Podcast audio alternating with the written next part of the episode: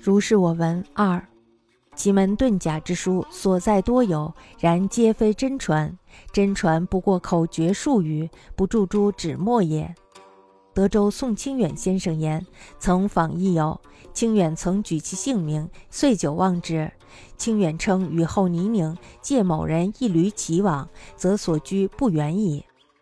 有流之宿曰：良夜月明，观一细可乎？因曲动时余，纵横不院中。与清远明主饮堂上，二鼓后见人于远入，缓转阶前，每遇一凳，折盘山，努力良久，乃跨过。时而顺行，曲勇一二百度；转而逆行，又曲勇一二百度。疲劳薄卧，天已向暑矣。有引至堂上，诘问何来，叩首曰。吾是偷儿入宅以后，唯见层层皆短圆，愈越愈不能进；窘而退出，又愈越愈不能进，故困顿见勤，生死为命。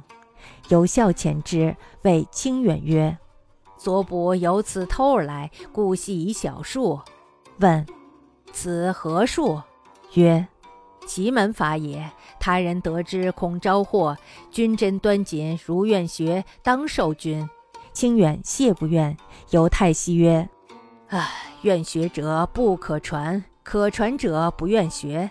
此术其终绝矣乎？”亦若有诗，唱唱宋之法。奇门遁甲这种术数的书呢，现在虽然有很多，但是呢，都不是真传。真传呢，不过是几句口诀，不需要写到纸上。德州的宋清远先生说，他曾经呀去拜访过一位朋友。宋清远呢曾经说过他的姓名，但是呢时间长了我忘记了。宋清远说，下雨后道路泥泞，就借了某人的一头驴子骑着去。那么看起来这个朋友住的不远，朋友留他住一晚，说今天晚上呀月光真好，看出戏怎么样？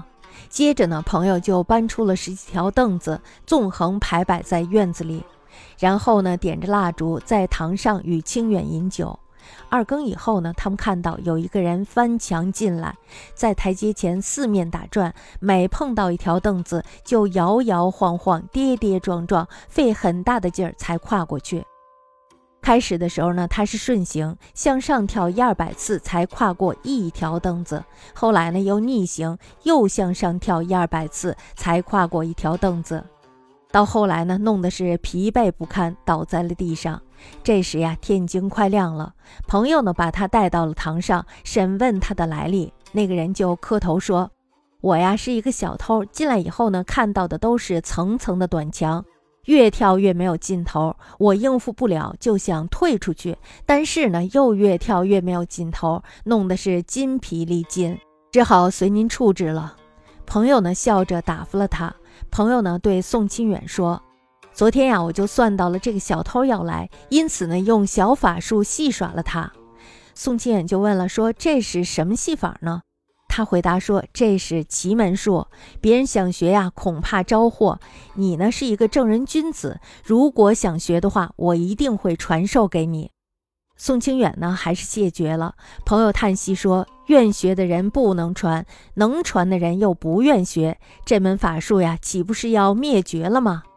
朋友十分的失望，茫然若失的宋清远回来了。